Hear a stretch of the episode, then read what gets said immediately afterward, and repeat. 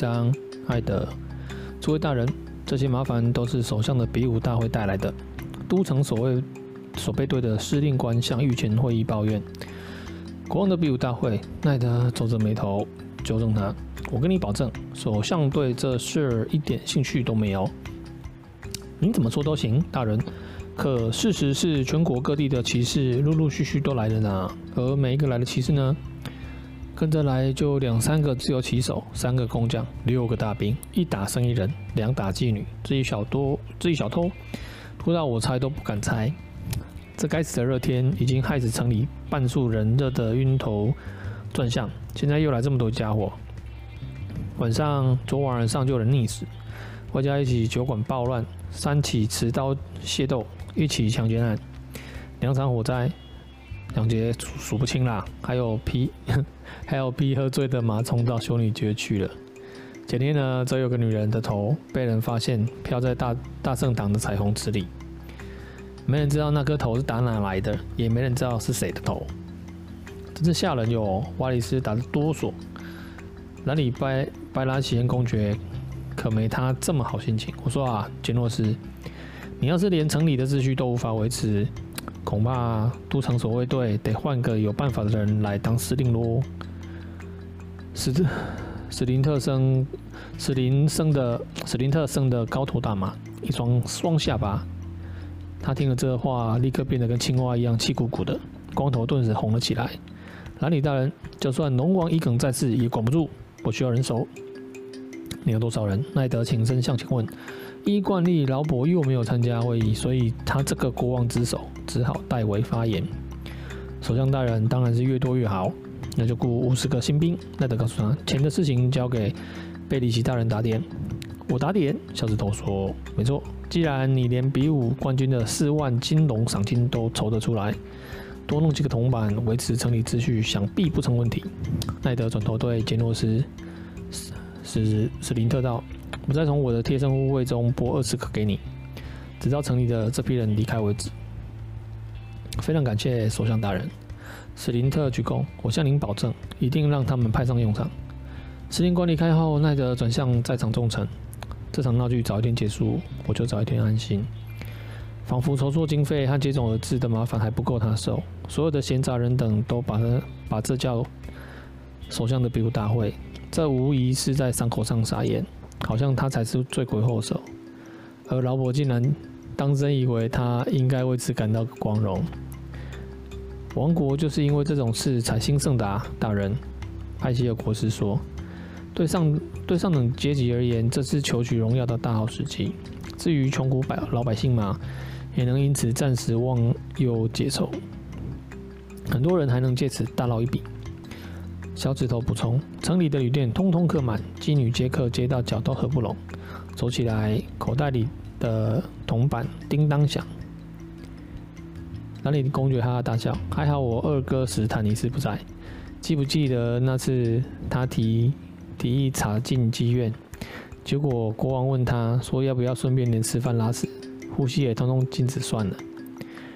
老实讲，有时候我真怀疑史坦尼斯那个丑女儿是怎么来的。”老哥他上床简直跟上战场一样，眼神肃穆，打定主意要履行他的职责。奈德没有跟着笑。我也在想你哥哥斯坦尼斯的事，不知那何时才会结束龙石岛的探访，重新回到岗位。只要我们把妓女通通赶进海里，他就会马上回来了吧？小指头，此话一出，其他人笑得更厉害了。关于妓女的事，我今天也听够了。奈德起身说：“就到此为止。”奈德回到首相塔时，守门的是哈尔温，叫乔里到我房里来，然后叫你爹帮我备好马鞍。奈德告诉他，口气稍微淡了点：“是的，老爷。”红堡里的御前会议和这所谓的首相比武大会让他满心不耐。奈德边爬楼梯边想，此刻他好想念凯特琳的怀抱，想念罗伯和琼恩在场子里练剑的声音。想念北方凉爽白昼和寒冷的寒冷的冷夜。进房后，他褪去众臣穿的正式时衣，坐着看了会书，等待乔里。这本书全名是《七国主要贵族之世家谱系与历史》。内附关于许多爵爷夫人他们和他们的子女的描述，由梅利恩·国师所撰写。派希尔说的没错，这东西还真是枯燥乏味。但琼恩·艾琳既然找来读了，奈德相信必有相必有其原因。在这些泛黄的脆弱树叶间，肯定埋着重要的线索。问题只在于他是否能够钻研出其中的深意。那究竟是什么呢？这本书的历史已经超过百年。当梅丽恩收集这份蒙尘的婚丧喜庆清单的时候，目前活在世上的人几乎都还没出生呢。他再度翻到兰尼斯特家族的部分，刻意慢慢翻页。虽然明知不可能，却能希望借此灵光乍现。兰尼斯特家族历史悠久，向上可追溯到英雄纪元时的骗术高手机灵的兰尼，和他和组成者布兰登一样，同负传奇色彩，却更受歌手和说书人的爱戴。歌谣中的兰尼不靠刀剑，光凭他的机智，就把凯斯德利家族赶出凯岩城，又从太阳那里偷来黄金，为他的卷。卷发争光，奈德真希望他此刻就在自己身边，帮他把书中那该死的秘密赶出来。一阵急促的敲门声宣告了乔里开锁的到来。奈德合上梅丽恩的巨作，传他进来。我答应从我的卫队里抽二十个人给都城守卫队，直到比武大会结束。他告诉他，挑人的事就交给你。让艾琳领队，但务必让他们明白，首要任务是平息争纷，而非制造冲突。奈德起身，打开雪松木箱，拿出一件精致亚麻亚麻布上衣。找到那个马童了吗？老爷，你说的都城守卫队？乔里道，他发誓这辈子再也不碰别的马了。为什么？他说。他自己很了解艾琳大人，说什么两人一一拍即合。乔里哼了哼了一声，他说每逢小伙子们命名日，首相大人总不忘赏几个小钱，还说首相大人熟悉马性，从不让坐骑过分劳累，还每每带胡萝卜和苹果给马儿吃，所以他们都很喜欢它。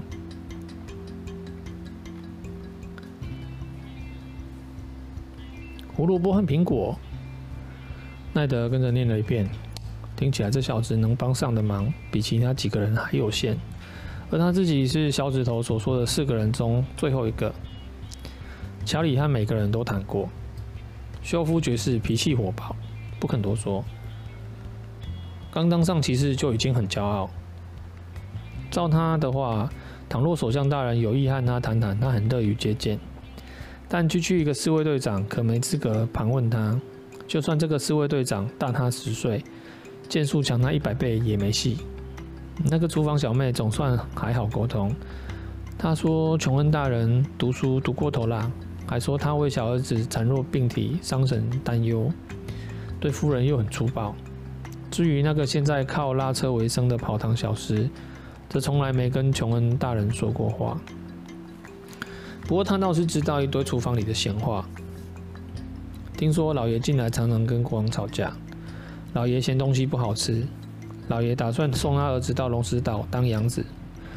老爷对养猎犬突然有了兴趣，老爷找去了高明的武器师傅，托他打造了一副全新的铠甲，整件镀上白银，胸前安上一只蓝玉雕的猎鹰和珍珠母做的月亮。跑堂小弟说。是国王的亲弟弟亲自陪他去挑选材料和花样。哦，不，不是兰里大人，是另外那个斯坦尼斯大人。这所谓有没有提到什么值得留意的事？小伙子发誓说，琼恩大人同年纪小他一半的人一样健壮，还常跟斯坦尼斯大人外出骑马。又是斯坦尼斯，奈德心想，这可奇了。琼恩艾琳和他固固然礼尚往来，却从不亲近。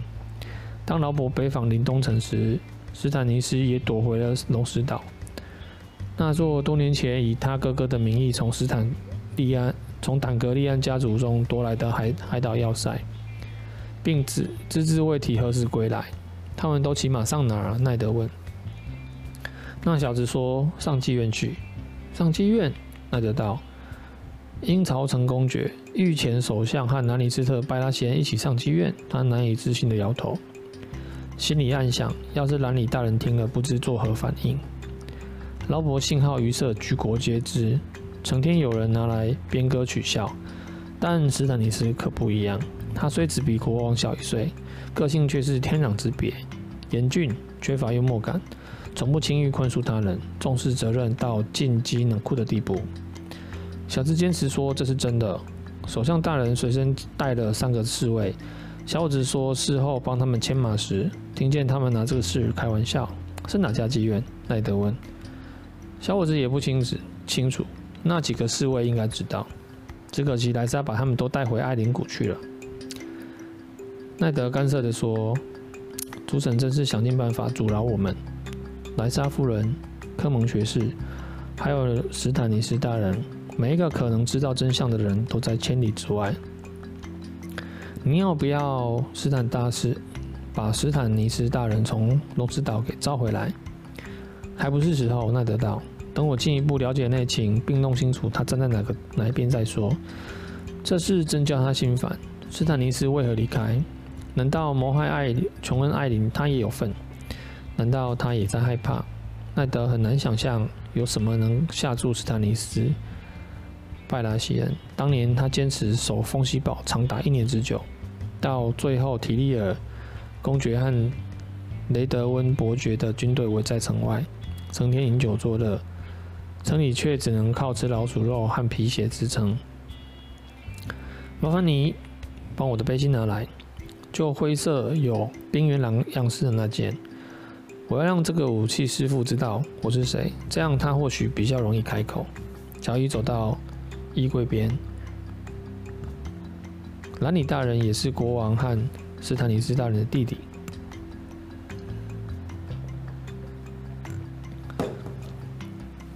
但他，但他们起码却没找他作伴。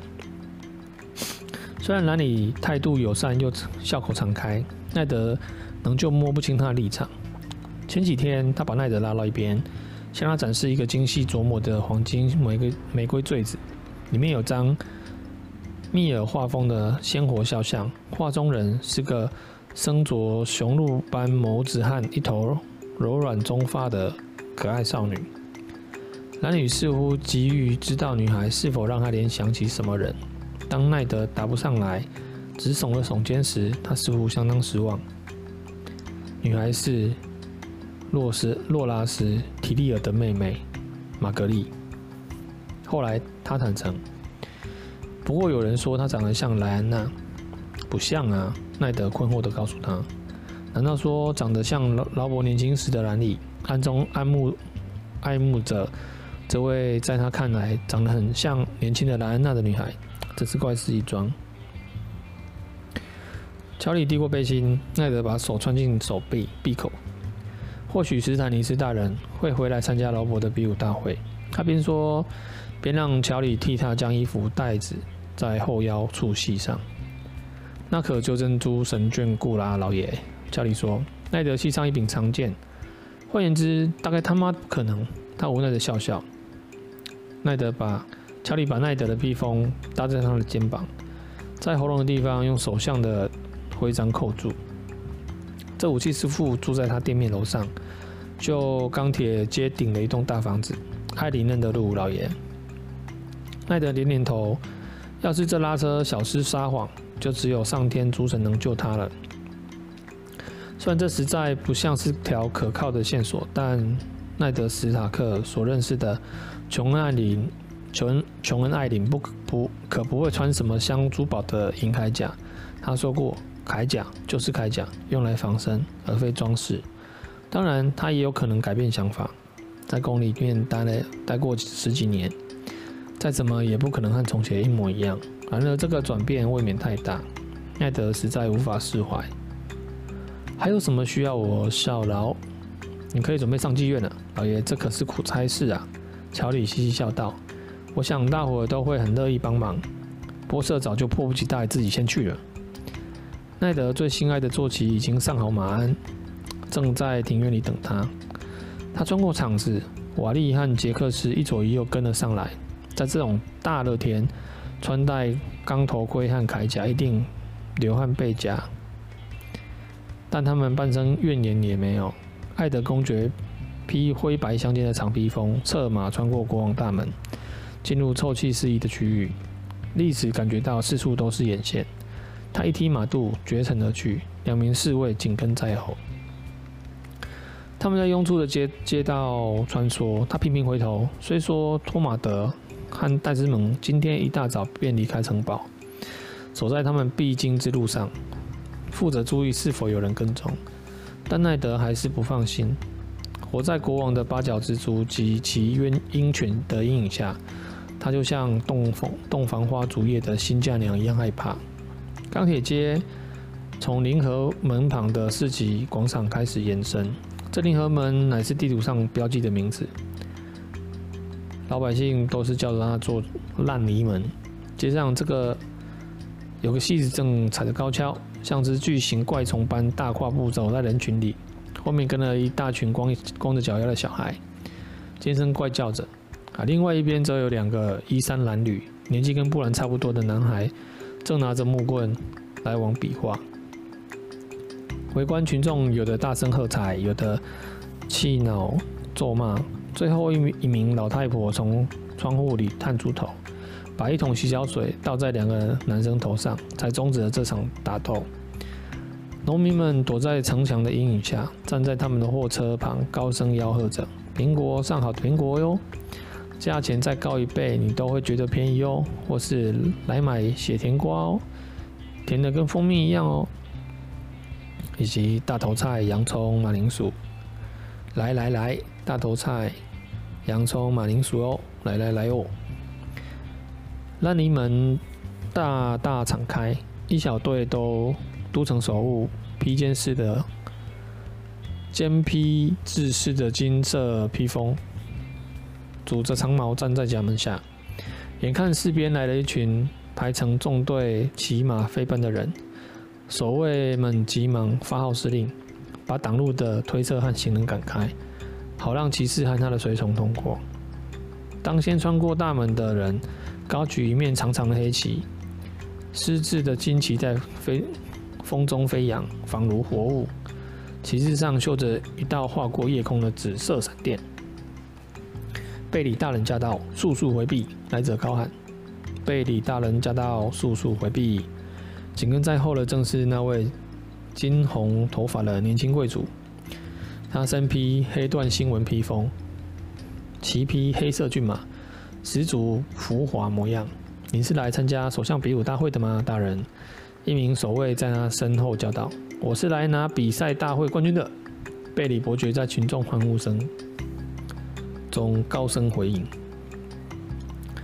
奈德离开广场，转进钢铁街。沿着蜿蜒小路骑上长长的维桑尼亚丘陵，沿途经过在断炉前干活的铁铁匠，拿着盔甲讨价还价的自由骑手，以及头发灰白、兜售着马上各种旧成旧铁成刀的铁器贩子。他们越爬越高，建筑物也更显高大。城里绝大数多数铁匠都在此地，他们要找的人住在丘顶。有一栋木材和石膏搭成，楼层足以俯俯瞰下方狭窄巷道的巨大屋子。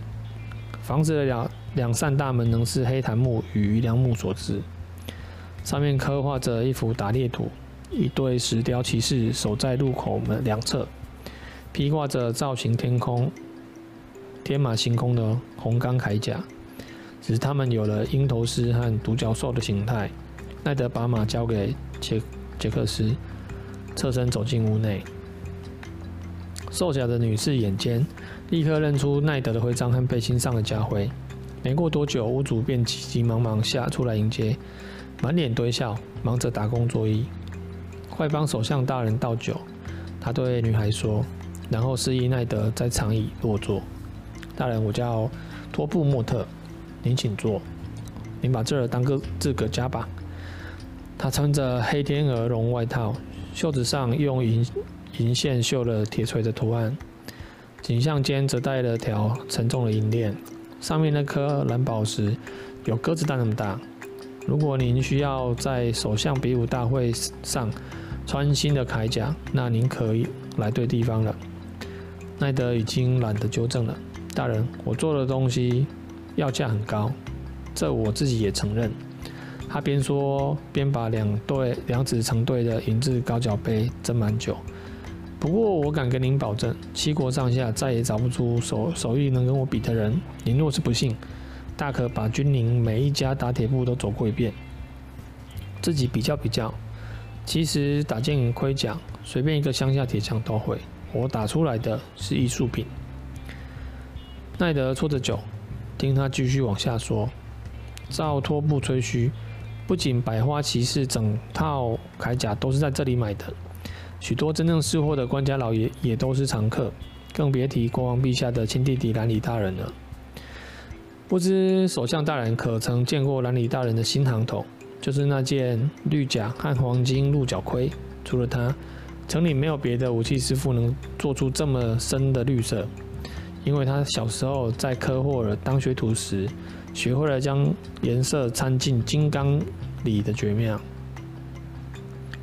的秘诀。相较之下，涂漆或上釉根本只是小孩把戏。还是首相大人要把好剑。多布说，他在霍科霍尔也习得了打造瓦雷利亚钢的技术。只有知道正确咒语的人，才有办法使老旧的武器焕然一新。史塔克家族的徽章文章是冰原狼，对不对？我可以帮您打造一顶冰原狼头盔，保管走在路上，小孩看了就跑。他拍胸脯保证。艾德微微一笑，这么说来，你也帮艾琳大人打了顶。猎鹰头盔。托布莫特闻言，停顿了很久时间，最后他放下酒杯。首相大人，他是找过我，跟国王陛下的大人的大弟史坦尼斯大人一起来的。遗憾的是，我没那个荣幸，不曾为他们效劳。奈德平静地看着他，什么也不说，只静静地等待。这些年来，他发现沉默常常比发问更有效。眼下正是如此。他们说要见见那孩子，武器师傅道，所以我带他们去了断路。那孩子，奈德跟着重复，他根本不知道那孩子是谁。我也想见见那孩子。托布莫特冷静而谨慎地看了他一眼，遵命，大人。他先前的友善语气已经消失无踪。他领着奈德走出后门，穿越一个狭长的庭院。进入宽敞的石器谷仓，铁匠铺的实际工作就是在这里进行。武器师傅刚开门，一股热气便向外喷涌而出。奈德觉得自己仿佛要步入火龙口中，每个角落每个角落都有一座熊熊燃烧的断炉，空气里充斥着烟硝和硫磺臭味。铁匠工头抬头瞄了一眼，只来得及抹抹额头汗珠。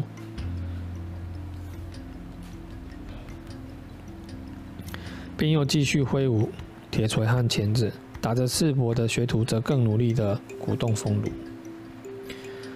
武器师傅年纪一把，武器师傅把一个年纪大约与罗伯相若，两臂和胸膛都是结实的肌肉的高大男孩叫过来。